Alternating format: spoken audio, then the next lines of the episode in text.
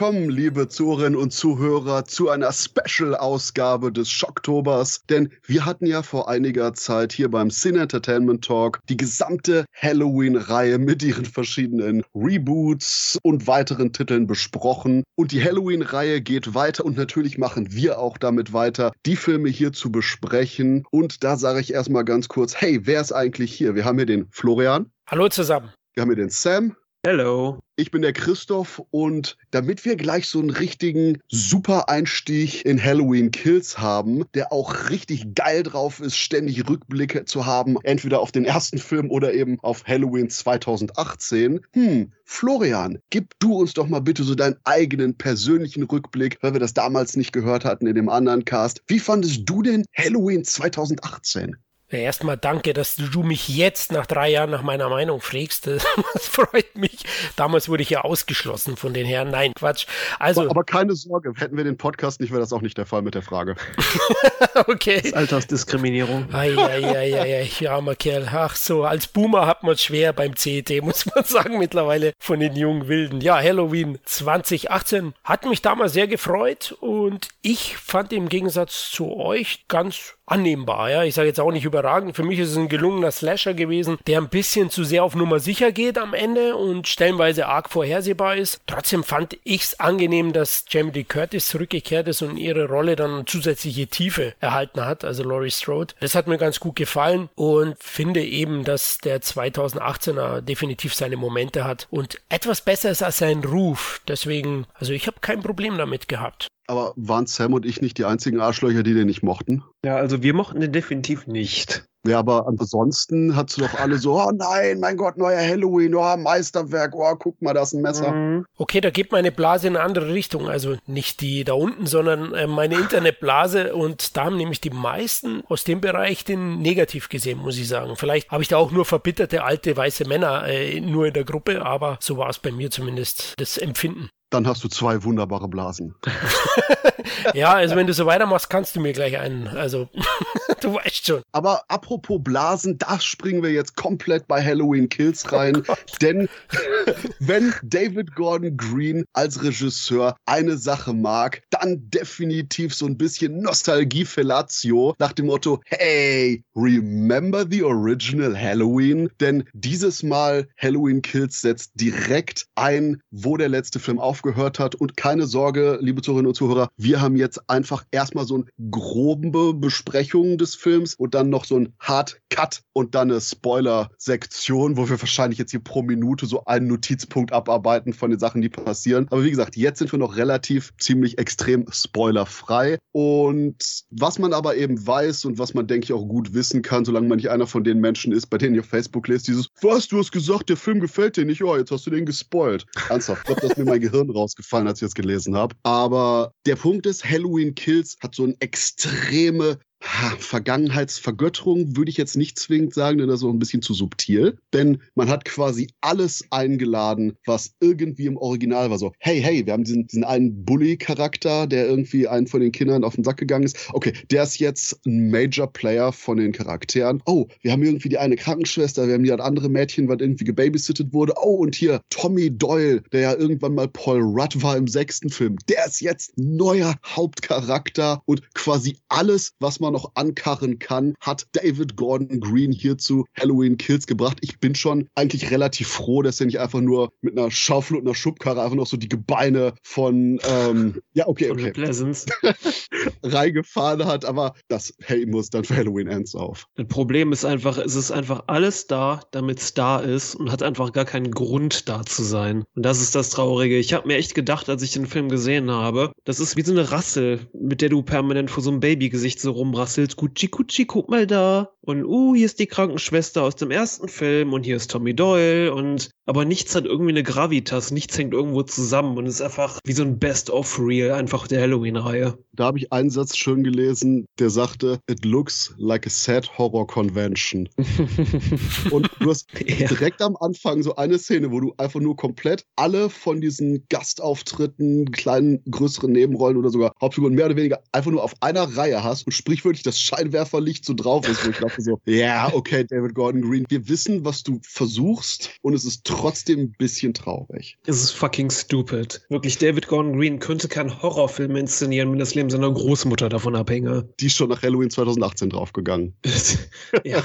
ja, einfach inszenatorisch ist der Film einfach an so vielen Ecken einfach kaputt. Da waren einfach Shots drin, wo ich dachte, so ist das euer Ernst, so in Dialogszenen an Leuten vorbeifilmen, abgeschnittene Köpfe, einfach völlig spastisch im Schnitt teilweise, auch vom Sounddesign, was ja schon im ersten Teil. Hier erinnert sich noch jemand an die Szene, wo Loris Enkelin wegläuft, hinfällt und sich vor diesen Schaufensterpuppen erschreckt. Sowas ist dauernd in Halloween Kills. Und es ist einfach nur wieder da drin, damit Leute sagen, uh, krass. Ja, klar, der Film ist sehr plakativ in diesen Bezügen und ich gebe euch recht, also es gibt sehr, sehr viel Fanservice, nur die Macher verstehen Fanservice eben falsch und bauen die ganzen Charaktere unnötig ein, meiner Meinung nach. Das führt auch zu ein paar nervigen Sachen. Krankenhaus, aber da kommen wir noch dazu später und am Ende sind die Charaktere auch alle lediglich Bodycount oder Randnotiz. Und eine wichtige Figur wie, wie Laurie Strode muss dagegen dann leider auf die Strafbank im ganzen Film, was dann für mich irgendwie ärgerlich ist. Wobei auch der Punkt ist, der ganze Film wirkt wie Filler. Das erinnert mich irgendwie an die ganz viele Anime-Serien, die quasi so einen Manga adaptiert haben und dann sagen, oh fuck, wir haben kein Source-Material mehr, Dude, wir können nichts mehr adaptieren. Und dann irgendwie eine Storyline oder zwei oder bei Naruto wahrscheinlich tausend Storylines einbauen, wo quasi die Figuren sind am Ende von dem, was man adaptiert hat. Irgendwas passiert und dann am Ende müssen quasi die Figuren größtenteils wieder da auskommen, wo sie am Anfang waren, damit quasi das Material, was man danach adaptieren kann, wieder übernehmen kann. Gut, Halloween Kills hat Handlung, die auch wahrscheinlich wichtig ist für die Fortsetzung. Aber ich würde sagen, das sind 20 Minuten. 20 Minuten von dem gesamten Film, die wirklich wichtig sind für die Charaktere, die damit zu tun haben, was im vorherigen Teil passiert ist. Und das war's. Und alles Aber dazwischen. Denn? Weil da ist mir irgendwie nix an Handlung aufgefallen, was da jetzt passiert ist. Großartig. Ja, das sage ich nur mal im Spoiler-Teil. okay. Aber alles dazwischen sind neue Figuren, die zur Schlachtbank geführt werden, neue Figuren, die irgendwas anderes machen und neue Figuren, die eben einfach existieren. Und das war's. Ja, das ist mir halt, ich, ich habe mich halt die ganze Zeit gefragt bei dem Film, was ist der Punkt? Weil du hattest schon bei den 2018er den Fall, die Macher der neuen Halloween-Filme denken, sind jetzt alle so clever, weil die denken, weniger ist mehr. So, man nimmt halt diese Bruder-Schwester-Beziehung aus den Filmen raus, aus der Geschichte. Okay, mit was ersetzen wir das? Ach so, mit nichts? Huh.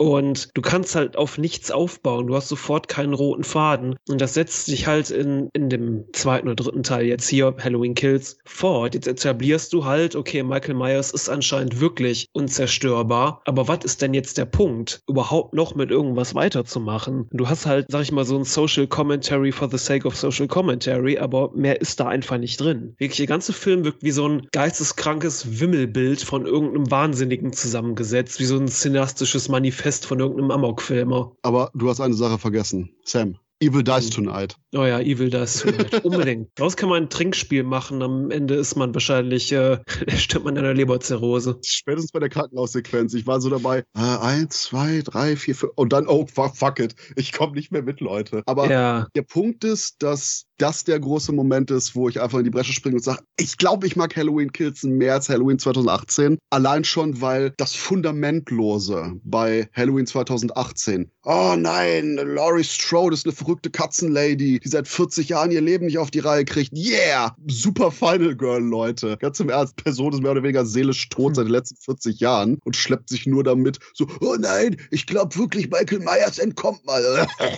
Super. Aber selbst wenn man das Ganze gemacht hätte als Laurie Strode, die eben wirklich zerbrochen ist an den Geschehnissen des ersten Halloween-Films und dadurch mehr oder weniger ihre Tochter terrorisiert hat, vielleicht dann gemerkt hat, wie scheiße sie war und jetzt einen Bezug darstellen will zu ihrer Enkelin. Das ist alles im Kern als Idee im Halloween 2018 gegeben, aber der Film ist viel zu schnell, viel zu wahllos, um das wirklich mit dem Gravitas zu versehen, den das Ganze braucht, um überhaupt zu wirken. Denn oh, hier haben wir noch die Charaktere der da irgendwie stirbt. Hier wir noch die ganze Bullshit-Sache mit, mit den ganzen Podcastern etc. etc. Und anstatt sich darauf zu fokussieren und vielleicht sogar eben Laurie Strode nicht zu einem Antagonisten zu machen, aber zu einer sehr, sehr zwiespältigen Figur und das wirklich wirken zu lassen, hast du konsequent bei dem Film dieses, ah, wir wollen gerne ein Fundament legen, aber ach scheiße, unsere Story-Ausrichtung zeigt eigentlich einfach nur, dass Laurie Strode voll das Mischstück ist. Oh fuck, wie machen wir das? Und dann geht das nie so sehr darauf ein, wie es sein müsste, um eine emotionale Wirkung zu haben. Aber dann haben wir hier Halloween Kills, der einfach sagt, ähm, wir haben äh, Vigilantismus und Mobgewalt. Ja, das ist unser großes Thema und innerhalb dieses großen Themas haben wir verschiedene Vignettes, verschiedene kurze Sequenzen mit etlichen Charakteren, die keinen Story-Zusammenhang wirklich haben, aber dafür eben den thematischen Zusammenhalt. Gut, das Ganze ist immer noch mega holprig und als würde irgendwie ein Sechsklässler nach einer Nacht auf Red Bull irgendwie so seinen Vortrag abliefern. Äh, deswegen denke ich, dass Mobgewalt nicht okay ist. Okay? Okay, danke, David Gordon Green. Er hat sich stets bemüht. Aber das ist eben der Punkt. Ich habe hier zumindest das Gefühl, er hat sich stets bemüht und der ganze Rahmen ist kleiner. Du hast nicht die crazy Professor-Scheiße aus Halloween 2018. Du hast nicht die absolut nicht wirklich gut ausgearbeiteten familiendramaturgischen Sachen. Du hast glücklicherweise nicht ansatzweise so scheiße nervige Charaktere für mich persönlich über 2018 wie die gottverdammt dumme Sache mit den äh, Lichtsensoren, wo dann eine dicke Kind draufgegangen ist, der noch eine super Szene hat hat hier im äh, Halloween Kills, aber dazu auch später mehr. Und im Endeffekt einfach Halloween Kills ist halt eine thematisch zusammenhängendere Fortsetzung, die glücklicherweise für mich, da ich quasi Laurie Strode und ihre ganze undercooked Character Bagage von Tochter und Enkeltochter ohnehin megamäßig öde fand im letzten Teil, die komplett sidelined. Ich meine, gut, wenn man zwischendurch Titeleinblendung machen würde, könnte man das Ganze hier als Episodenfilm verkaufen. Dermaßen unzusammenhängend ist vieles. Aber die einzelnen Sequenzen gefallen mir persönlich mehr. Das Problem ist, ich finde, die Thematik von Halloween Kills Kills wirkt nicht so, als sollte das ein Plotpoint sein, sondern als hätte man das jetzt da, weil das Studio danach verlangt hat, irgendwie irgendeine sozialkritische Sache da drin zu haben, damit man das besser verkaufen kann. Von daher wirkt das einfach ja nicht so da, als wolle es der Film da haben. Vor allen Dingen, weil man jetzt aus Haddonfield selbst plötzlich diesen traumatisierten Charakter macht. So nach dem Motto, oh Gott, man hat Michael Myers mit dieser Stadt getan. Ja, keine Ahnung, was hat denn Michael Myers mit der Stadt getan? Weiß ich nicht. Ich weiß gar nichts über Haddonfield erzählt in dem Film, was da für Leute leben und so. Du hast da plötzlich irgendwelche wildfremden Leute in dem Krankenhaus oder wirklich irgendwelche Leute, die auf der Straße angesprochen werden. Hey, kommt mal, mach mal bei unserem Killer-Mob mit und einfach jeder völlig ausrastet und es ist einfach unglaubwürdig. Und von daher habe ich diese ganze Motivation dahinter, verstehe ich einfach nicht im Film. Von daher wirkt es einfach so, als sei das einfach so ein Ding gewesen, was das Studio oder die Macher gerne drin gehabt hätten, um irgendwie sich über irgendwas zu äußern. Aber ich denke, die Macher wollen es auf jeden Fall drin haben, denn diese Larifari-Präsentation des Ganzen passt super zu der Larifari-Präsentation von der Familientragödie der Laurie Strode, Crazy Katzen Lady des mhm. letzten Films. Und ich muss sagen, es gibt zwei Charaktere, die neuen Bewohner des Michael Myers Haus, das sind die ersten Figuren bei David Gordon Greens Filmen, die ich überhaupt mochte, die überhaupt wirken wie einfach nur Fun-Slasher-Characters. Den beiden Dudes könnte ich eigentlich den ganzen Film folgen, sondern man macht die beiden zu den R2D2 und C3PO des Halloween-Franchises. Aber dafür hat eben der Film auch zu viel ADHD, um irgendwie größeren Fokus darauf zu bringen und schwenkt ständig eben von der einen Perspektive zur anderen um. Und da muss ich einfach nur komplett oberflächlich sagen, er schwenkt um zu Sachen, die nicht unbedingt der Schnitt. Der Schnitt ist fucked as hell oftmals. Aber die Bebilderung, die sieht verdammt cool aus. Dieses Haddonfield nachts ein bisschen neon-ich. Vielleicht bin ich da einfach nur zu große 80er Jahre Fanboy-Bitch und sag, looks nice. Und hier und da waren die Kills ganz nett. Und der Punkt ist, es ist definitiv Quantität vor Qualität. Aber heilige Scheiße, gerade bei den Kills ist die Quantität so hoch, dass ich sagte, okay, Respekt. Ich meine, der Film sieht gut aus, hört sich auch gut an, also Carpenter Score ist wieder klasse. Wie gesagt, die Nachtszenen sind, haben endlich mal wieder diesen blauen Schimmer, das Ganze ist super atmosphärisch. Oh, und der Alarmsirenen-Soundtrack von Carpenter aus dem letzten ist glücklicherweise nicht mehr da. Ja, ich weiß immer noch nicht so richtig, was du meinst. Du meinst bestimmt diese E-Gitarren, oder? Ja, dieses Beep, Beep, Beep. Ja, also quasi. Aber das quasi war doch doch, war aber auch hier in Halloween Kills. Ja, aber nicht so heftig. Also, okay. Also zumindest so, dass ich es ignorieren konnte und nicht das Gefühl hatte, auf den Wecker schlagen zu müssen, um mich umzudrehen und weiter zu schlafen. Aber mhm. vielleicht war das auch nur ein Faktor von Halloween 2018. Ja, ich meine, die beiden Charaktere, die jetzt im Meyers-Haus wohnen, das schwule Pärchen, war eigentlich so mit einer meiner Hauptsorge, als ich davon gehört habe, weil ich dachte, okay, wenn Blumhaus mir wieder irgendwas Wokes reindrücken will, kommt hoffentlich nicht sowas dabei raus wie der furchtbare Black Christmas von 2019, zu dem wir auch einen Podcast gemacht haben. Aber das waren tatsächlich, ja, das waren tatsächlich die menschlichsten Charaktere im Film, die einfach normal waren und wie normale Menschen auf alles reagieren und nicht, weiß ich nicht, sich permanent selbst erschießen oder zu doof sind, die eigene Haustür aufzumachen oder einfach einen Schalter umlegen. Now I'm fucking crazy und ja. I join the mob. Ja, oder wirken eben wie ein menschlicher Tweet. Ja, exakto mundo. Also ich würde Florian, sagen, ich wollte gerade überleiten, weil ich dachte, oh, Florian ist eigentlich wahrscheinlich seit 20 Minuten gar nicht mehr da. Ist eingeschlafen. Meier steht hinter mir. Ich darf nichts Böses sagen. Also positiv, nein. Insgesamt ist es halt eine effektive Schlachtplatte. Christoph, du hast gesagt, audiovisuell hat der Film durchaus Qualitäten und es wird den einen oder anderen Gorehound geben, der den Film geil findet. Da bin ich mir sicher. Ähm, auch wenn die Kills teilweise wahllos sind, teilweise inszenatorisch nicht ideal ausgeführt. Meine Meinung, manche Dinge tut auch Meyers, die versteht nur Gott und die Welt. Das ältere Pärchen zum Beispiel, aber da kommen wir vielleicht noch dazu, was er da mit dem Ehemann noch so macht im Nachhinein. da habe ich auch so das ein oder andere Fragezeichen. Okay, bei der Assoziation mit Blumhouse, Woke und den Typen im Meyers Haus. Ich hoffe mal, dass die Zuhörerinnen und Zuhörerinnen jetzt den richtigen Gedanken haben, was da passiert.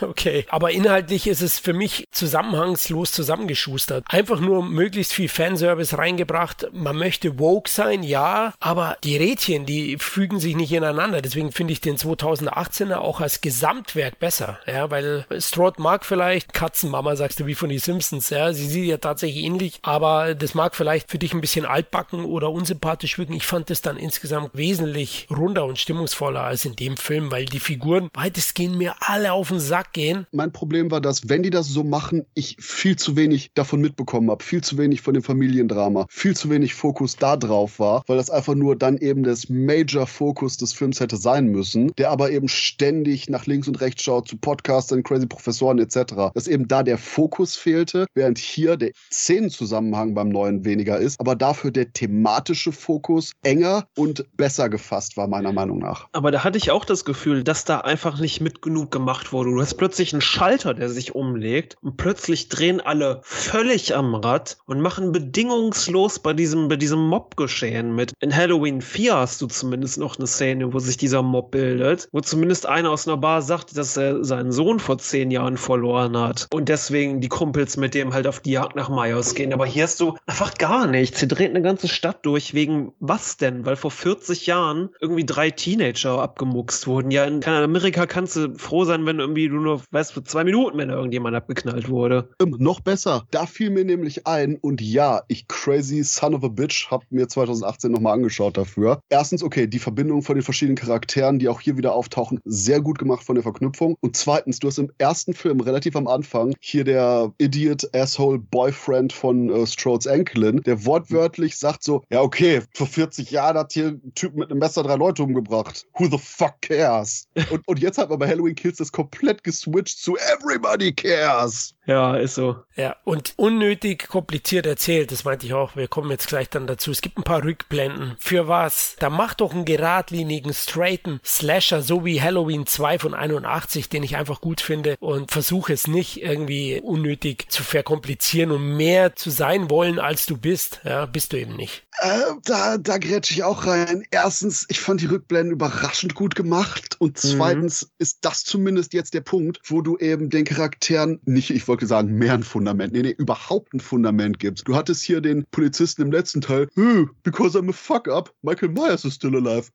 Das war's. Kurz rumgeheult, dass er irgendwie das damals versaut hat mit Loomis und allen. Das war's. Kein weiterer Fokus, nothing. Aber hier hat man eben wirklich die ganze Sequenz gezeigt. Okay, gut, lustigerweise hat sich dann offenbart, dass er noch ein größerer Fuck-up war, als alle Leute eigentlich erwartet hatten beim letzten hm. Film. Aber der Punkt ist halt eben, dass quasi wir dadurch jetzt überhaupt erst mitfühlen und sehen können, können, warum er so empfindet. Das sind die Art von Rückblenden. Ich meine, gut, die gab es mit der Familie auch bei 2018 mit Strode und Co., aber die man da eben mehr für die Hauptcharaktere hätte haben müssen, während man hier für den Side-Character durchaus so eine Grundlage hatte. Erstens, wie ist der Anschluss zu 2018? Zweitens, fucking Dr. Loomis sieht super aus. Ich weiß nicht, wie die das gemacht haben. Und yes. drittens, eben halt jetzt weiß ich überhaupt, warum er so empfindet, wie er empfindet. Das war eben was, was ich auch wirklich gerne mehr beim letzten Film gehabt hätte. Weil hier für die Nebenfigur reichte mir es eben. Aber who cares? Der liegt den ganzen Tag nur im Krankenhaus, ja? Vielleicht im dritten Teil, okay, machst du das Fass auf, dann interessiert mich, wie er empfindet. Aber für den Teil ist es nicht relevant, oder? Ich glaube, vielleicht kann man diesen Film noch mal eine Neubewertung unterziehen, wenn man die wirklich alle gesehen hat, weil die ja wirklich zusammenhängen. Anscheinend, gerade der spielt ja jetzt wieder in der gleichen Nacht. Von daher finde ich das schon okay. Und weil mir gerade der cineastische Meinungssack kurz vorm Platzen ist,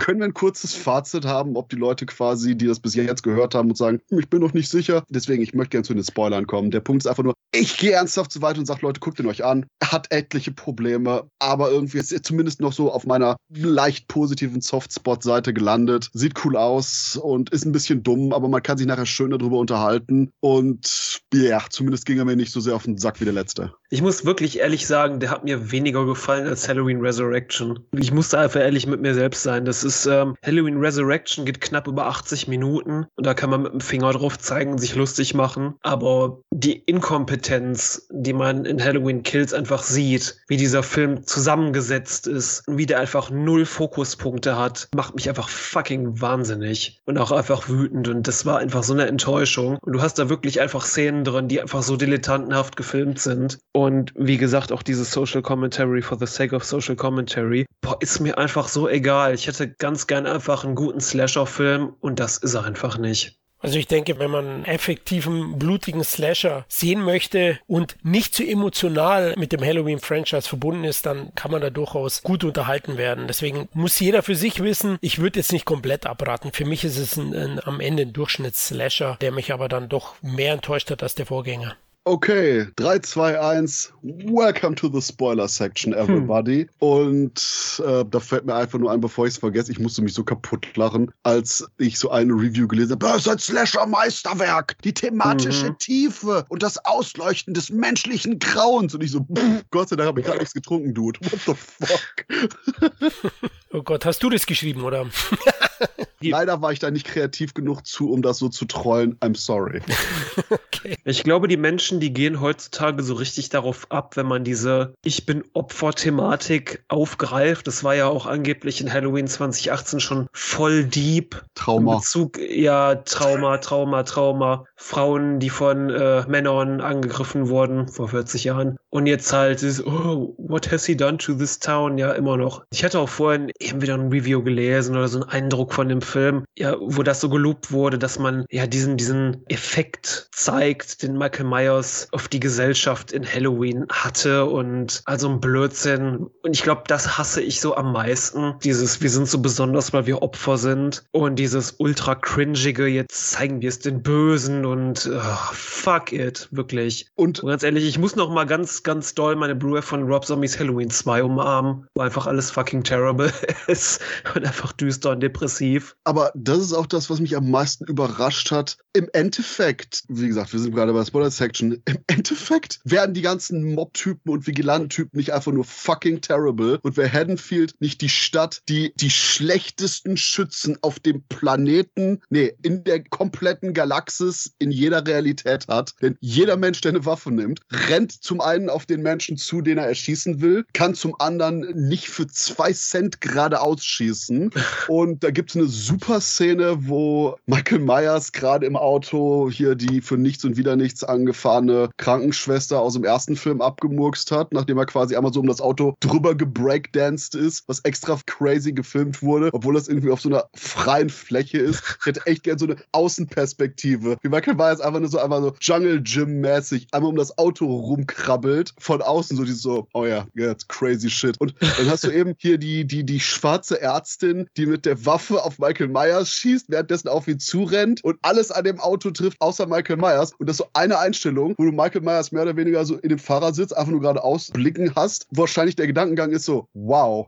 I can't believe this bitch. Nee, und dann auch noch die Sache, dass Michael Myers die Autotür auftritt und dabei den Schussarm von der Frau mehr oder weniger einfach nur so nach hinten schleudert, wodurch die sich selber erschießt, wo ich dachte so, what the fuck? Scary Movie hätte den Kill da drin. Wirklich faszinierend ist auch, dass die Waffe zur Seite schießt. Also die Szene wirklich so inkompetent gefilmt wurde, dass die Waffe nicht auf den Kopf der Frau zeigt, sondern am Kopf wirklich straight vorbei und dann einfach Blut hinten aus dem Schädel platzt. Wirklich Bravo, bravo, David Gordon Green. Eine Sache, die auch so merkwürdig sind, sind die Übergänge von Szene zu Szene. Du hast hier das, das coole Gay-Couple, wie gesagt, die einzig sympathischen Figuren in dem ganzen Film, die den Arschlochkindern, die die gerade beklaut haben, von Michael Myers erzählt und irgendwie die damit wegscared. Okay, gut, eine Sache. Nächste Szene, aber wahrscheinlich wissen die Kinder eben nicht, wie Michael Myers aussieht. Wir haben ja den creepy Typen, der irgendwie jetzt die ganze Zeit mit uns Verstecken spielt und immer so hinter Sachen hervorkommt.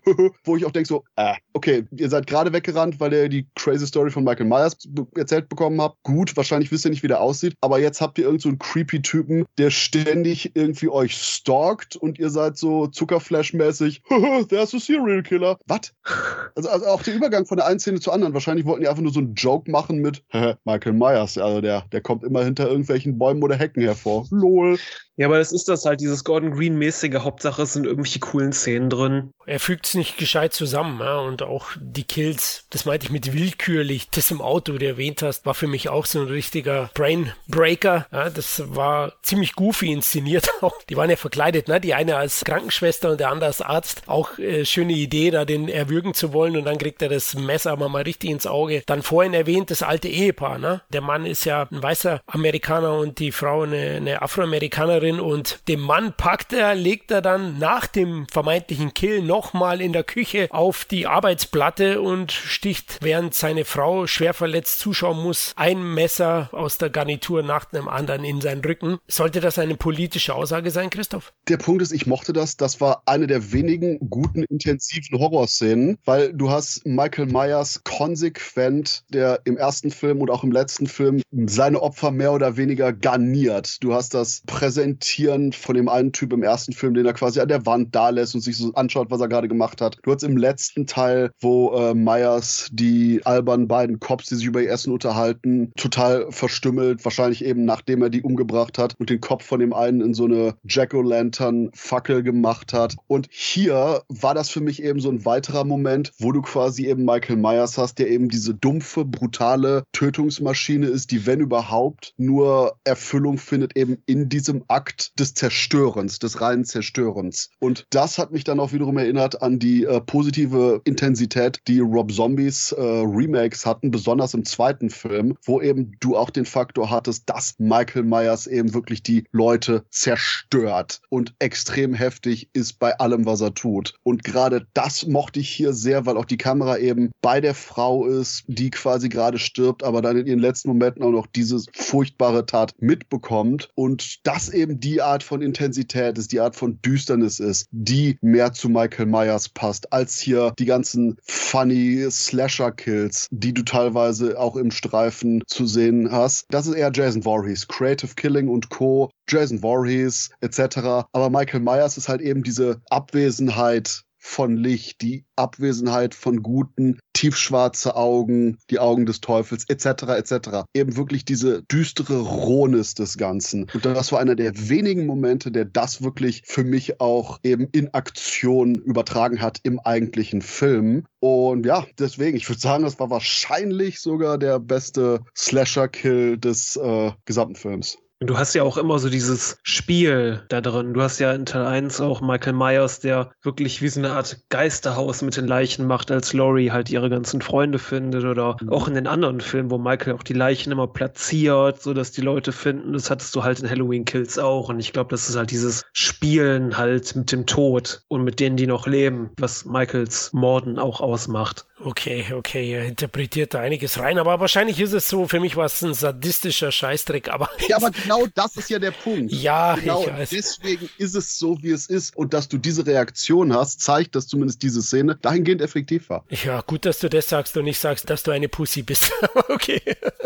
Florian hat bestimmt auch die Petition mit den Feuerwehrmännern unterschrieben. Ja, genau, es hat auch wirklich wehgetan. Ich habe ja hier in meinem Kalender da, die strippenden Feuerwehrmänner und was macht Michael Mhm. mit ihnen.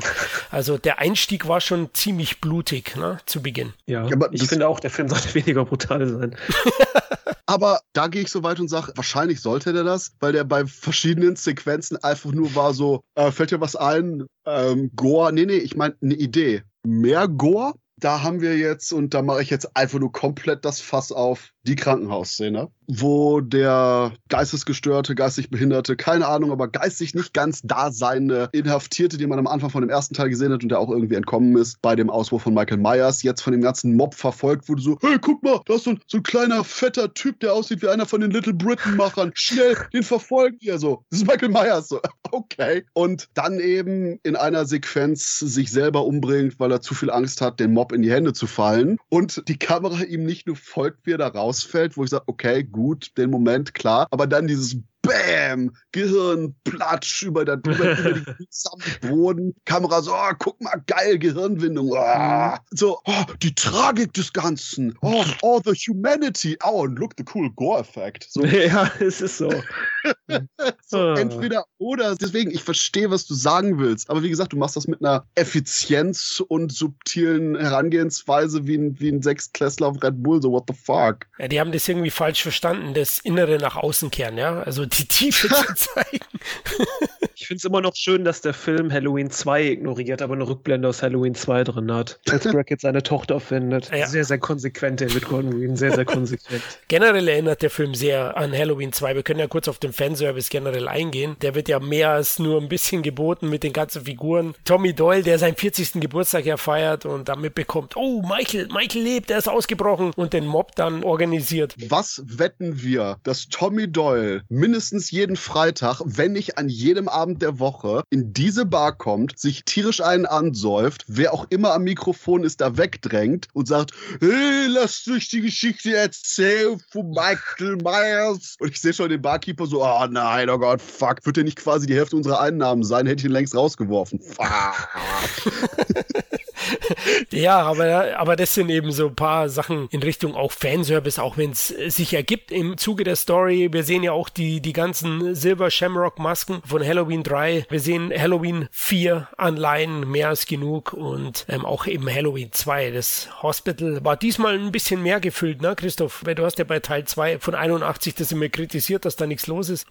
diesmal war zu viel los. Ja, des- deswegen, diesmal war zu viel los. Und die Krankenhausszene hat die dümmste Szene im gesamten Film, die am schlechtesten eingebaute Szene im gesamten Film und die größte What the fuck Szene im ganzen Film. Wir haben hier den Mob, der den armen Irren verfolgt. Wir haben hier irgendwie Loris Tochter so, nein, nein, bitte hört auf mich. Die erstmal umgecheckt wird von den ganzen Footballer-Ärzten, die da rumrennen und sich dann irgendwie die Treppen runterwerfen und Madness everywhere. Und dazwischen, komplett wahllos eingeschnitten, hast du die Mutter von dem fetten Kind, das bei dieser Nachtsensor, Lichtsensor-Sache aufgespießt wurde. Du hast irgendwie drei oder vier Einstellungen nur. Die kommt zu dem Leichenschauraum, der anscheinend da ist. Du hast eine kurze Großaufnahme von dem Kind, schreiende Mutter. Weiter geht's. Wo ich denke so, Film, hattest du gerade ein Aneurysma? Warum ist die Szene hier? Warum hast du keine Einführung in die Szene? Warum hast du keinen Payoff für die Szene? Es ist einfach nur. Du hast auch diese Zooms so. Ja, einfach nur dieses so, hey, äh, liebe, liebe Zuschauer, wussten Sie, dass wenn jemand stirbt, dann sind Leute traurig? David Gordon Green, you magnificent bastard. Ja, vor allem hast du aber auch in dieser Verfolgungsszene, also die Leute, die Treppe hochlaufen plötzlich so ein Arzt da in der Menge ist, der so die Treppe so, so ein richtiger Spaß, die da hochläuft. Und das war echt so ein Punkt, wo ich, keine Ahnung, so dachte, okay, man, man will sich hier über mich lustig machen gerade. Aber äh, Laurie äh, verpasst ihn nicht sogar am Arzt dann eine in die Eier noch, ne? So aus dem Nichts, so vor Wut. War auch nicht schlecht, die Szene, ne? Wo sie gesagt hat, der ist es nicht. Ja, ja, das, habe ich auch gefragt. Die, die hat irgendwie dem in die Eier getreten und er hat ihr irgendwie in die Wunde geboxt oder was war das? Oder hat sie Ja. sich irgendwie selber verletzt, weil sie einfach nur eine alte Frau ist und gerade erstochen wurde? Ich weiß es nicht. Ey, ey, ey. Also, da ist alles wild, ja. Das war auch einer der Szenen generell, die, die man aus meiner Sicht am liebsten rausgeschnitten hätte und die mich nur noch genervt hat. Bei der Sache mit dem Irren, der verfolgt wurde, frage ich mich auch, du hattest am Anfang die Szene in der Bar, wo hier die Ansichten von den entflohenen Irren gezeigt wurden und du hattest sogar kurz eine bewusst verschwommen gemachte, weil haha, wir sehen zwar quasi in fast jedem Film, wie Michael Myers aussieht, aber hier nicht. Hm. Die, die Ansicht von Michael Myers und danach das Gesicht hier von dem Little Britain-mäßig aussehenden Irren, wo ich auch dachte so, ha, wurde das jetzt nicht gerade gesagt, aber das, das, das war so schnell und verschwommen und klar, alle sind Tommy Doyle-Level von betrunken, weil Halloween ist. Und ja, das Clevere ist ja, die haben ja nur die Bilder gezeigt, aber nicht die Namen gesagt. Also wie will man Michael Myers überhaupt finden? Da hast du recht, ja. Also insgesamt eben Krankenhaus, Katastrophe und die Flashbacks haben wir ja auch kurz besprochen, waren zumindest gut inszeniert. Da habt ihr eben recht, auch mit Donald Pleasance. Ja, die mochte ich tatsächlich. Ja, die war gut inszeniert, aber ich, ich denke mir halt, wie ich erwähnt habe, es ist halt schwierig. Die führt jetzt in dem Teil nicht wirklich zu etwas, gibt der Figur mehr Tiefe, die aber eben nur im Krankenhaus rumliegt. Will Patton übrigens ist der Schauspieler. ist auch witzig, wie zu Beginn der, der junge Mann ihn trifft na, oder ihn findet auf der Straße. Das ist ja die erste Szene des Films. Zuvor telefoniert er, ja, nimmt sein Telefon, erreicht seinen Freund nicht, dann findet er den, dann schreit er nur nach Hilfe, statt das Telefon zu nehmen. Da habe ich mir auch gefragt, hm, also anscheinend können die nur bei Social Media oder so ihr Telefon nutzen. Das ist halt dramatischer so, ey. Ach so, okay. Ach, ich denke zu pragmatisch, merke ich schon. Nicht dramatisch dramatisch. Man macht sich auch immer über diese Filmszenen lustig, so rückblenden, wenn sich Leute irgendwie an was erinnern, wo, sich gar, wo sie gar nicht dabei gewesen sind. Aber das scheint irgendwie bei Halloween Kills irgendwie jeder dem Film zu verzeihen, dass Officer Hawkins sich hier auch daran erinnert, was Tommy Doyle in der Nacht erlebt hat. Ja, fuck it. Nee, aber, warte, Lonnie, sorry. Ja, aber der ist ja eben, Lonnie ist ja quasi jetzt wahrscheinlich auch, wahrscheinlich hängen die alle in der gleichen Bar ab wie Tommy Doyle mhm. und äh, besaufen sich. Also der kann die Story schon gewusst haben, weil das ist ja der Punkt. 40 Jahre lang, wir einfach nur ausgehen von dem, was Halloween Kills gesagt hat, 40 Jahre lang diese Stadt nichts anderes gemacht hat, außer da war ein Typ mit einem Messer und drei Leute sind gestorben vor vier Dekaden. What the mhm. fuck? Und dann ständig irgendwie rumheulen mit, oh, we will never succumb to fear. So, Junge, das ist Amerika. Du kannst froh sein, wenn er nicht innerhalb der letzten drei Monate fünf andere Typen mit Messern waren, die einen deutlich größeren Bodycount haben. Ja, vor allen Dingen alle, die mit denen vor drei Leuten zu tun hatten, sind entweder old as fuck oder tot. Oh ja, old as fuck fällt mir ein. Dieses, dieses Charles Cyphers. Ja, nicht, nicht nur Charles Cyphers, den ich einfach nicht mehr erkannt habe der einfach nur als grumpy old äh, Guy irgendwo rumsteht, weil dann haben wir noch einen für die Convention, yo. Mhm. Sondern die Krankenschwester von Michael Myers, die quasi so ein mega Déjà-vu hat, mit dem im Auto sitzen und plötzlich haut jemand aufs Dach und hier einfach nur dieses so, oh ja, wir, wir haben hier die alte Grandma, die, die karren wir raus, damit wir die bei unserer verfilmten Horror-Convention umbringen können. Ich so, that's just sad. Also ganz im Ernst, gib mir irgendwelche, oh, ja, gib mir irgendwelche Fun Character, die irgendwie so ein bisschen Persönlichkeit haben und irgendwas passiert jenseits von, oh ja, da wird eine alte Frau im Auto abgestochen, so. Oh, ist ja schon Halloween Age 20 gestorben am Anfang. Jetzt nochmal. Besonders bei dieser Szene, aber auch, this is for Dr. Loomis, musste ich so hart cringen. uh, vor allem, was ist denn mit Dr. Loomis passiert? ist einfach in Michael Myers Abwesenheit gestorben. Aber das ist für Teil 3. Ich wette ernsthaft, nachdem die das raus rausgeschnitten haben aus Halloween 2018, dass die irgendwie, oh ja, unser, unser großer Dr. Loomis Deepfake-Moment, den halten wir für Halloween Ends in der Hinterhand. Mhm. Ganz ehrlich, wenn die das schon so gut nachstellen können, die Szenen, dann hätten die auch einfach einen neuen Halloween 2 machen können. Yes. Diesmal einen guten, bitte. Äh, okay. aber auch der Punkt eben mit diesem 40 Jahre Trauma und bla, wo anscheinend Haddonfield so eine, ich muss es einfach nur sagen, eine Stadt voller Megapussys ist. Also dieses so, für 40 Jahren passierte da mal irgendwo in der Ecke was. Seitdem traue ich mich nicht mehr, meinen eigenen Schatten anzuschauen. So, wow, heilige Scheiße. Es gibt ja, aber vor allem vorher so dick Halloween-Party, ne? Es gibt Opferrollen, Fetisch und dann das. Da musste ich an Fear Street denken, diese Slasher-Trilogie, wo irgendwie alle paar Monate und alle paar Jahre irgendwelche übernatürlichen Killer Killer die Stadt verwüsten und alle so, ah, passiert hier halt. da kann ich mir eher mitarbeiten, das glaube ich eher, als Rock. Ja, als, als Haddonfield, die einfach nur diese, diese absolut notorischen Heulsusen sind. Und dann ist wieder das Problem, dass der Film eben keinerlei Fundament hat. Was daran liegt, dass quasi das ganze Fundament der Halloween-Serie etabliert wurde in den Sequels, die Halloween 2018 einfach nur aus dem Fenster geworfen hat. Wenn dann irgendwie zwischendurch Laurie Strode anfängt mit He's the evil I created, so Was? Du hast nichts gemacht. Du hast die Hälfte der Zeit, wo Michael Myers da war, irgendwo in einem Wandschrank gehangen und den dann irgendwie mit einem Kleiderbügel gepokt. Ja. The, the, Evil I Created. Was? Wovon redest du? Moment, sie hat immerhin auch Kinder bekommen. Also sie muss schon ein Leben gehabt haben. Ne? Also. Ach so, ich dachte, sie hat, ja, ja, nee, aber das ist der Punkt. Sie redet ja von Michael Myers mit The Evil I Created, aber wenn sie das auf ihre Kinder bezieht, das kann ich verstehen. Die ging mir beim letzten Film auf den Sack. Oh, oh Christoph, du bist einfach, du bist einfach kein Menschenfreund. Ich merke schon, ne? Wenn dir schlummert schon auch so einiges, was wir lieber hier im CT lassen.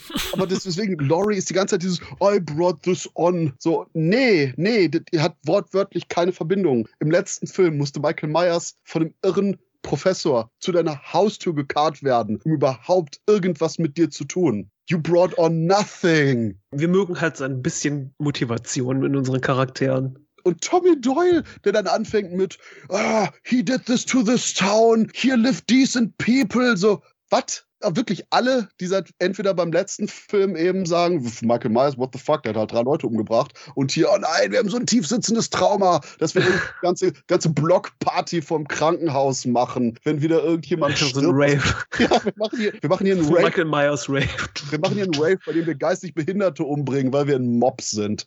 So, what the fuck? Ja, vor allem, das ist ja das, was hier, es kommt so plötzlich aus dem Nichts. Also das ganze Wissen, das wir über Henfield so ungefähr haben, wissen wir aus den ganzen Fortsetzungen Fortsetzung, aber die zählen ja nicht. Das heißt, es zählen Teil 1 der Halloween 2018 und wir wissen gar nichts über die Stadt, außer dass die sich für alles einen Scheißdeck interessiert und Laurie Strode komplett geexit haben aus der Gesellschaft und jetzt rasten plötzlich alle aus, aber wirklich nicht nur Leute, die damit zu tun hatten, sondern einfach wirklich wildfremde, die von unseren Hauptcharakteren angesprochen werden auf der Straße, ob sie nicht mit bei der Mobhandlung machen wollen. Also, I'm sorry. Auch da ein absolutes Highlight sind generell die Dialoge, die diesen Christopher Christopher Nolanschen Erklärbär haben, wo die Leute nicht sprechen wie Menschen, sondern wie die, nee, nee, sondern wie die Artikel, die nachher den Film analysieren. So dieses so, ja. oh, he's turning us into monsters. Oh no, oh, oh. Und, und, und, ständig einfach nur eben quasi die Reflexion haben, die die eigentlich erst normalerweise drei, vier Tage später haben müssen. Aber wie gesagt, das ist eine Stadt, die 40 Jahre ein Trauma hat von einem Typ, der drei Leute umbringt. Vielleicht funktioniert das da so. Und damit kommen wir zu den letzten 15 Minuten, 20 Minuten die das einzige sind, was wirklich als Story in dem Film ist. Nämlich Michael Myers wird vom Mob gestellt und wir haben Strode Enkelin und Strode Mutter, die auch irgendwie in der Gegend sind und mit Michael Myers es zu tun bekommen. Du konntest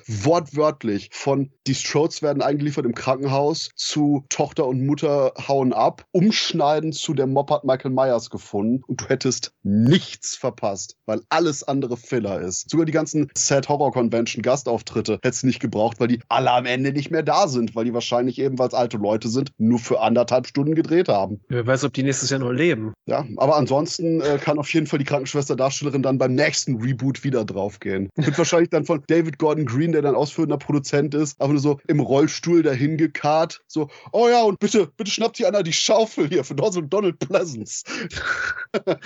aber ich hatte es, glaube ich, vorhin erwähnt, also ich finde diesen Bogen, wenn man ihn konsequent durchgeführt hätte, dass alle traumatisierten Leute, die Stadt sich zusammentut gegen dieses Monster und ihn dabei besiegt und das Ganze zu Ende bringt, hätte ich gut gefunden und da hätte sich der Kreis für mich einigermaßen geschlossen. Aber so wie es dann am Ende weitergeführt wird für den dritten Teil, habe ich so meine Probleme, weil generell finde ich es immer schlecht, wenn Michael Myers zu dämonisiert wird. Für mich war es immer ein Serienkiller, der zwar eine große, harte Statur hat und schon mehr wegsteckt als ein normaler Mensch, aber ich hasse es schon, wenn, wenn dann einer, weiß ich nicht, aus drei Metern mit einer Elefantenbüchse drei Stück in die Brust kriegt, ein Messer in den Rücken und dann weitermacht macht. Da habe ich immer so mein Problem gehabt damit. Und hier ist es ja dann auch am Ende so. Er wird richtig schön fertig gemacht. Ich hätte den, den Hieb dann am Ende genommen, um das Ding abzuschließen und fertig. Ihr habt 800 Millionen damit verdient und ihr könnt dann alles nochmal komplett rebooten. Aber wahrscheinlich werdet ihr jetzt sagen, na nee, schon seit dem zweiten Teil war Michael der Boogeyman, der alles verdreht. Aber ich habe es nicht so empfunden in vielen anderen Fortsetzungen. Nee, seit dem zweiten Teil ist Michael Myers konzeptlos, aber das ist ein anderer Punkt.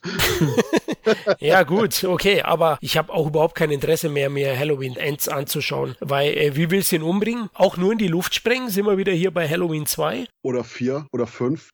oder so, ja. Sitzt auch traurig in der Zelle. Da ist ja schon der Bogen, ne? Bei Halloween 5 hat man sich ja noch die Mühe gemacht, dass irgendein Schamane oder irgendein so Typ, der ihn aufpäppelt, wenn er verletzt ist. Also das hat mich maßlos gestört, dann dieses absolut ins Fantasyhafte abzurutschen und ihm wirklich alles, alles vertragen zu lassen. Aber Jamie Lee Curtis hat ja schon durchsickern lassen, dass Halloween Ends schockierend wird und neuartig.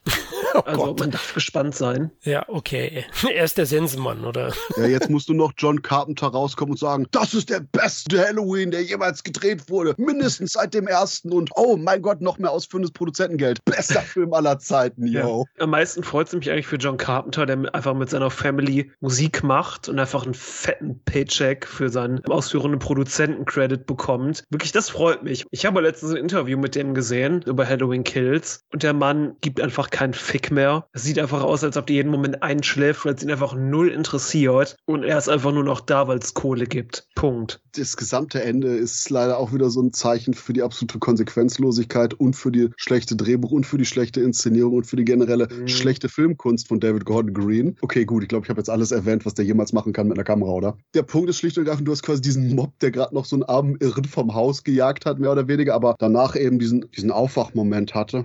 Und erstmal zum einen der Film bis dato den ganzen Mob negativ dargestellt hat und dann kommt Loris Tochter, schließt sich den Mob an und ja, wir haben Michael Myers platt gemacht. Ich so, äh, hätte die FSK immer noch irgendwas gegen Vigilantenfilme und wird nicht ständig die Bronson-Filme irgendwie ab 12 freigeben, wäre das wahrscheinlich jetzt ein Problem gewesen. Weil, fuck, ich kenne den Film Vigilante und Halloween Kills ist mehr pro Vigilante durch seine Endmessage als das gewesen. Fuck. Und im Endeffekt dann auch noch wieder natürlich, dass niemand schießen kann. Und ich meine, klar, wir sind in Amerika. Ich glaube, einer von den Typen in dem Mob hatte eine Waffe. You fucking kidding me. Und äh, dann Loris Tochter, haha, ich habe hier mein gabelgroßes Messer irgendwo in die Schulter gestochen. Er ist auf jeden Fall tot. Ich, mhm, okay. Sure, bitch. Und dann, weil David Gordon Green gemerkt hat, ah, fuck, Michael Myers ist A auf dem Boden, B mit dem Bauch auf dem Boden und mit dem Rücken nach oben. Wenn er jetzt aufsteht, könnten die doch eigentlich alle komplett dem quasi Gang up on them und platt machen. Oh, nee, nee, nee, nee, Moment, Moment. Ich inszeniere die Szene, wo er die einzelnen Leute platt macht, mit dermaßen nah und verwichster Kameraeinstellung, dass eben quasi alles jenseits des Bildes nicht mehr existiert. Dann können die nur einer nach dem anderen angreifen und dann John wickt sich hier Michael Myers aus der ganzen Situation raus. Problem gelöst. So,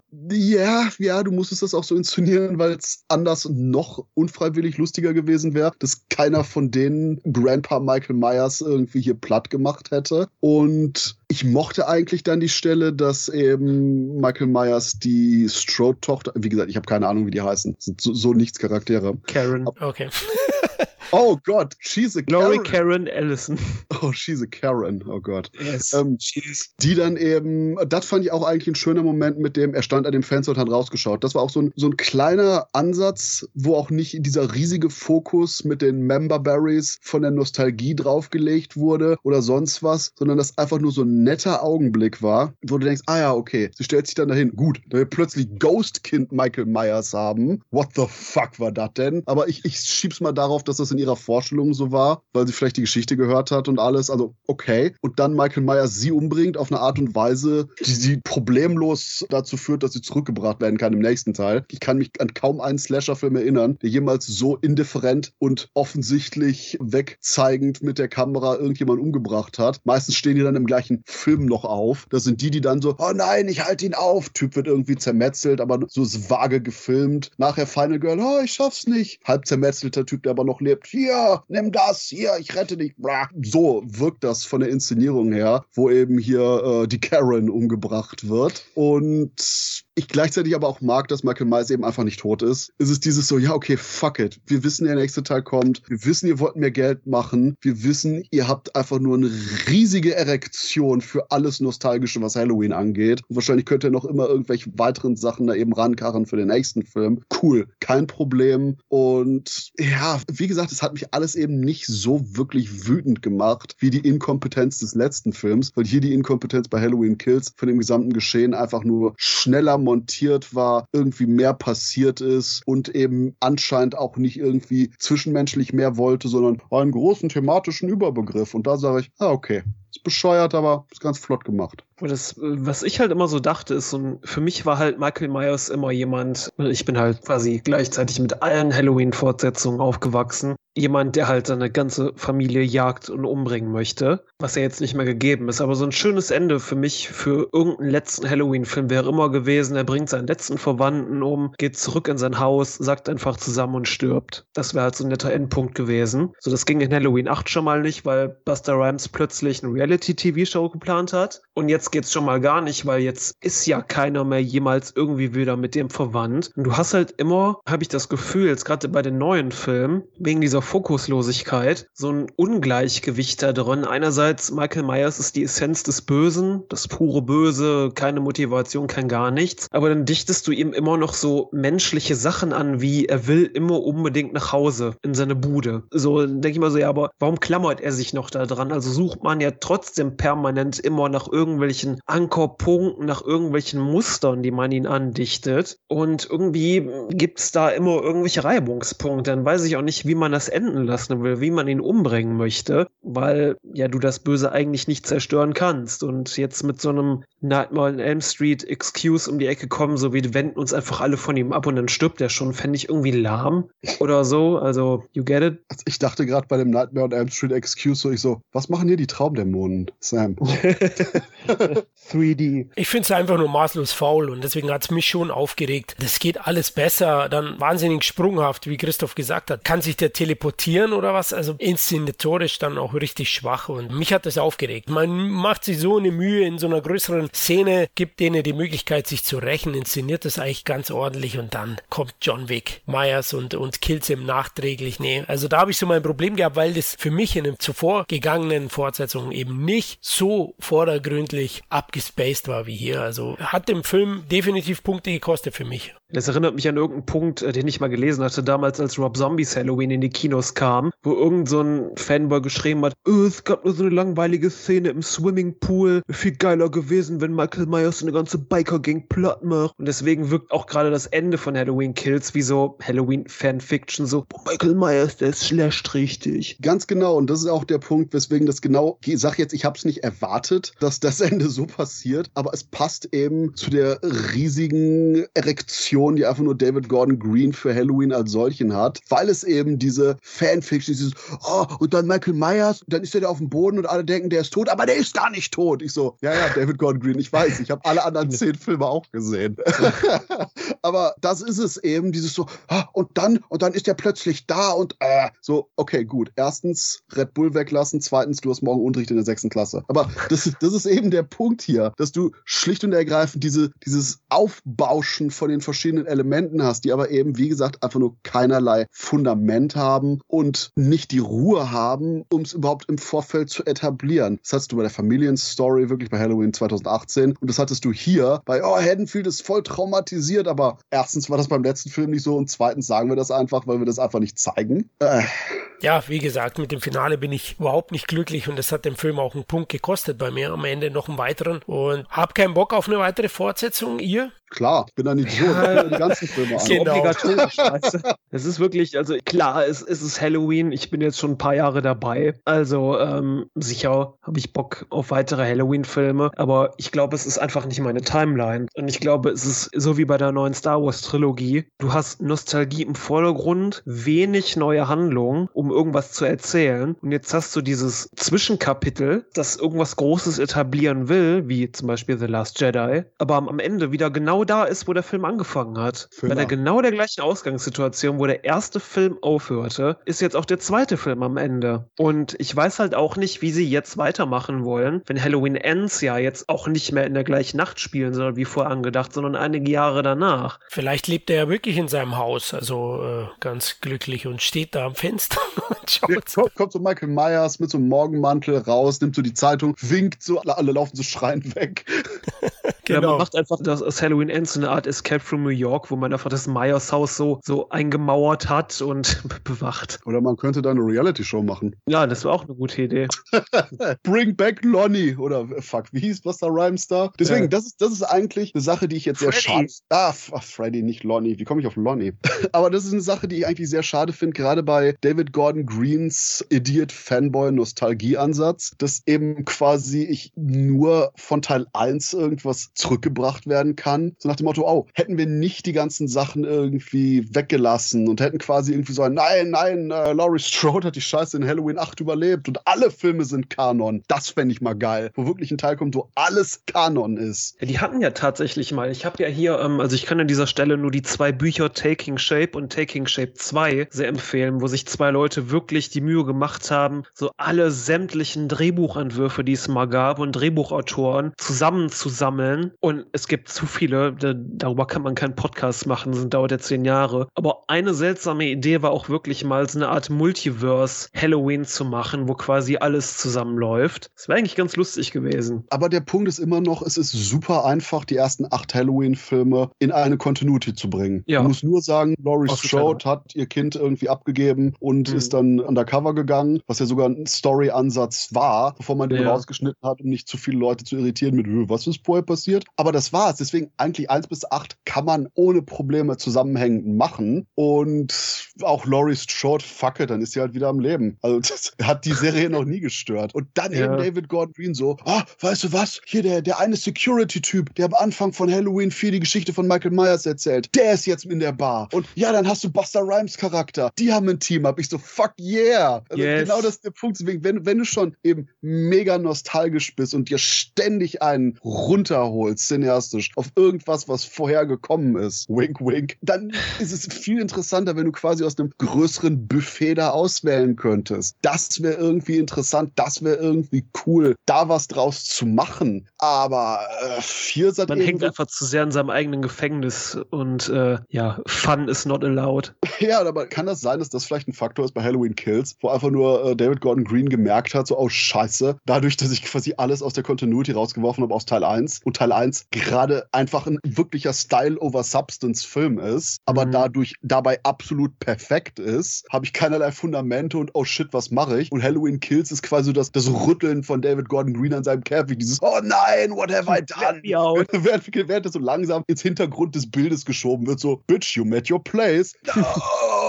Ja, das ist ja, guck mal, das Problem. Wie gesagt, es ist das, diese falsche Überlegenheit der jetzigen Macher und Halloween-Fans, wo man denkt, weniger ist mehr. Oder die Abwesenheit von allem ist mehr. Das kannst du einmal machen, aber nicht über vier Filme. Das war ja jetzt Halloween 2018. Hättest du ja noch wirklich diesen Fokus auf Loris Trauma und wie es ihre Familie ergangen ist, legen können. Aber hast du auch nicht so richtig. Du hast halt wahllose Slasher-Szenen und jetzt hast du das halt, okay, wie kommen wir denn jetzt da raus? Mm. Und allein deshalb, abgesehen von der Hey, that's my life Ansatz, dass ich die ganzen Filme gucke, ist es eben, dass es einfach filmhistorisch popkulturell sehr interessant ist. Gerade weil die Halloween-Filme wahrscheinlich sogar noch mehr als alle anderen Slasher-Filme, selbst mehr als Jason Voorhees, der verschiedenste Inkarnationen hatte, hast du bei Michael Myers immer das Problem, fuck, alles, was Michael Myers ausmacht, ist Style, Spannung und Regie können. Aber wie unterfüttern wir das, um das Zeitgeist aktuell zu halten? Und das ist der Punkt bei der gesamten Reihe hier, wo du bei jedem Film immer extrem den Veröffentlichungszeitraum merkst. Wie gesagt, bei den anderen Sachen merkst du das auch, bei Freddy, Jason etc. Nur hier noch stärker, wo du quasi komplett den popkulturellen Zeitgeist reflektiert in den Werken hast. Und dahingehend finde ich auch Halloween Kills hier interessanter als noch Halloween 2018, weil man eben wirklich diesen Moment mal so, hey, wir wollen jetzt irgendwie politisch was Sinnvolles sagen, wir wollen politisch auf dem Zeitgeist sein, wir wollen das nicht zu viel machen, wir wollen das Ganze erweitern, wir wollen irgendwie die Location ausbauen, oh shit, und wir müssen eine Grundlage legen, weil Cinematic fucking Universe und generelle Sequel-Planung, weil wir für die Generation Binge-Watching unsere Sachen produzieren, bla bla bla bla bla bla. Bla. Und du hast diese Liste von Sachen, die du wirklich in dem Film siehst und seiner Produktion, weswegen ich eben Halloween Kills nach nach wie vor interessanter finde als den letzten Film. Ja, wahrscheinlich auch eher für die Generation TikTok, weswegen jede Einzelszene wirkt wie so ein TikTok-Reel, wo irgendwas Brutales passiert. Genau, kannst du 50 YouTube-Videos rausschneiden. in, fünf Minuten Häppchen perfekt, genau. Ja. So ist es gut. Also, wie gesagt, ich bin enttäuscht am Ende und freue mich nicht auf die Fortsetzung. Da werde ich wahrscheinlich auch warten, bis ich dann den im Heimkino sehe, weil der kommt ja schon in einem Jahr, ne? 2022 geht es ja schon weiter. Ich glaube, die fangen den erst äh, nächstes Jahr jetzt an zu drehen. Okay, der Starttermin steht aber schon. USA, also Oktober 2022. Aber gut, die können den sicherlich runterkurbeln in in fünf Tagen. Ich gehe so weit und sage, nach Halloween Kills bin ich jetzt sogar umso gespannter auf Halloween Ends, weil eben einfach nur die Reise von dem einen Film zum anderen und also jetzt recht von Halloween Kills zum nächsten, die ist mega faszinierend. Plus die Tatsache, dass David Gordon Green und hier manchmal ganz netter, manchmal geht er mir mega auf den Sack, Comedy-Typ, dessen Namen ich gerade vergessen habe. Danny McBride. Exactly. David Gordon Green und Danny McBride dann am längsten und am intensivsten überhaupt als Filmemacher an dem Franchise eben zugange waren. Und das gerade dann auch wieder den Faktor wirft, hey, was passiert nach Halloween Ends? Wie wird das dann aufgenommen? Weil die hier absolut ihren Stempel eben auf dem Franchise hinterlassen. Und wie gesagt, vielleicht sehe ich das einfach viel zu wenig mehr aus der generell Film sollte auch Unterhaltung sein Perspektive. Aber durch diese ganzen popkulturellen Verweise, durch die Änderungen an dem Franchise, durch die Ideen, die hier reingegangen sind und auch die Art und Weise, wie es eben dann nachher sehr, sehr, sehr holprig auf der Leinwand landete, der, I'm curious. Ja, ich, ich meine, immerhin hat man das Einzige, was ich so ein bisschen seufzt. Ja, so, so ein bisschen davon mitnehme, ist, dass man das vielleicht jetzt einfach aufgebrochen hat und sagt, fuck it, wir können einfach mal problemlos eine neue Timeline starten, ohne dass man irgendwie direkt alles rebooten muss. Ja, wer weiß, vielleicht tut Chaos dem Ganzen ein bisschen gut. Also ich habe richtig verstanden, ihr freut euch, dass Ends endlich rauskommt, dass später mal was Neues kommen kann. Ah, gut, okay, alles äh, klar. Auch? auch.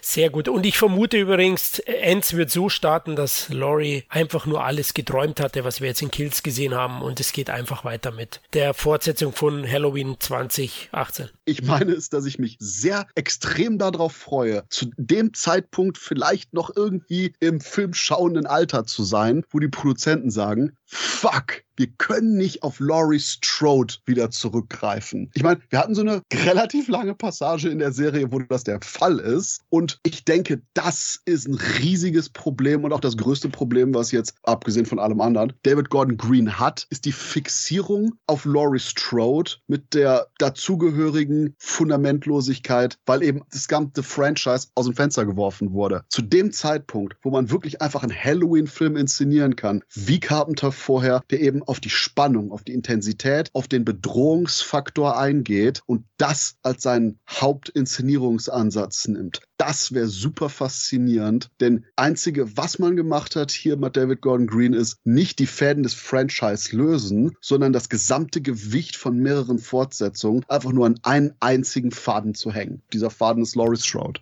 Ja, vielleicht auch einfach mal ähm, diese Anthology-Idee zurückgreifen, die man ja mal hatte für die Reihe, weil Halloween kann sich um viele Sachen drehen. Und keine Ahnung, vielleicht macht er einfach eine Serie draus, eine TV-Serie. Jede Folge geht eine Stunde und lasst einem Filmemacher immer eine freie Hand, das Ausgangsmaterial so zu interpretieren, wie er es sieht. Vielleicht interessante Sachen bei rumkommen. Ja, yeah, no. Der Punkt ist einfach nur, ich weiß, was du meinst, ich wäre definitiv dafür, aber nicht als Halloween. Nennt den Scheiß einfach Season of the Witch, macht dann eine Anthologieserie draus und fertig. Halloween selbst als Filmname und Reihe ist einfach Michael Myers und sollte dann auch mit der Anthologieserie meiner Meinung nach eben befreit sein von dieser Last. So wie der Freitag der 13. Serie. Ja, ja, am Ende, im Staffelfinale, das letzte äh, verfluchte Objekt, das wir irgendwie bearbeiten von unserem Team. Das wird vielleicht dann Jason Voorhees Maske sein, sagten sie und kamen nie dazu. Deswegen, es macht einfach Season of the Witch und sagt sowas wie The Halloween Anthology als, als Untertitel. Bin Halloween Story. Ja, yeah, ja, yeah, whatever. Bin ich definitiv dabei. Aber wie gesagt, Halloween ist Michael Myers. Und Aber kann ja Michael Myers sein, nur halt anders interpretiert vielleicht. Now he's a raver. We have the 90s. yeah. Ja, okay, wie gesagt, das ist wieder der Punkt. Guckt Fear Street. Die Story, die du beschreibst, ist quasi Fear Street.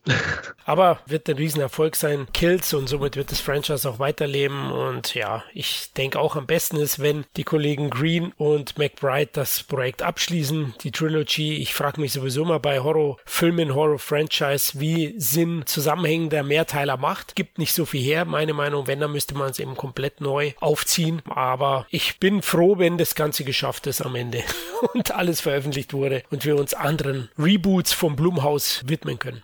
Blumhaus Nightmare on Elm Street. No! Als nächstes ist ja die Exorzist-Trilogie von David Gordon Green dran. Sehr schön. Und danach macht er Amity Wild. Ah, geil. Ach fuck, das halte ich echt nicht mehr auf der Platte. Oh. Ist das nicht schrecklich? Ist das nicht schrecklich? Ich sag mal so, für einen Das macht Horrorfilm, mich ist, krank. für einen Horrorfilm ist mir jetzt gerade die Gänsehaut über den Nacken gelaufen. Das ist super. Das ist super. guter, guter Anfang.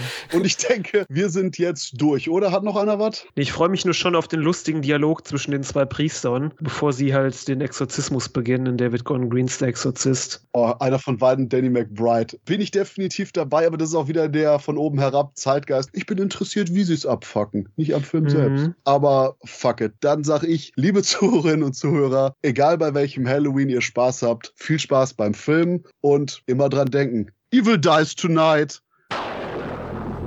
Tommy, Tommy Boyle heißt er. Ja? Tommy Boyle haben wir ja schon erwähnt. Doyle. Doyle? Doyle? Ah, okay. He, is, he is a boil, but he's called Doyle.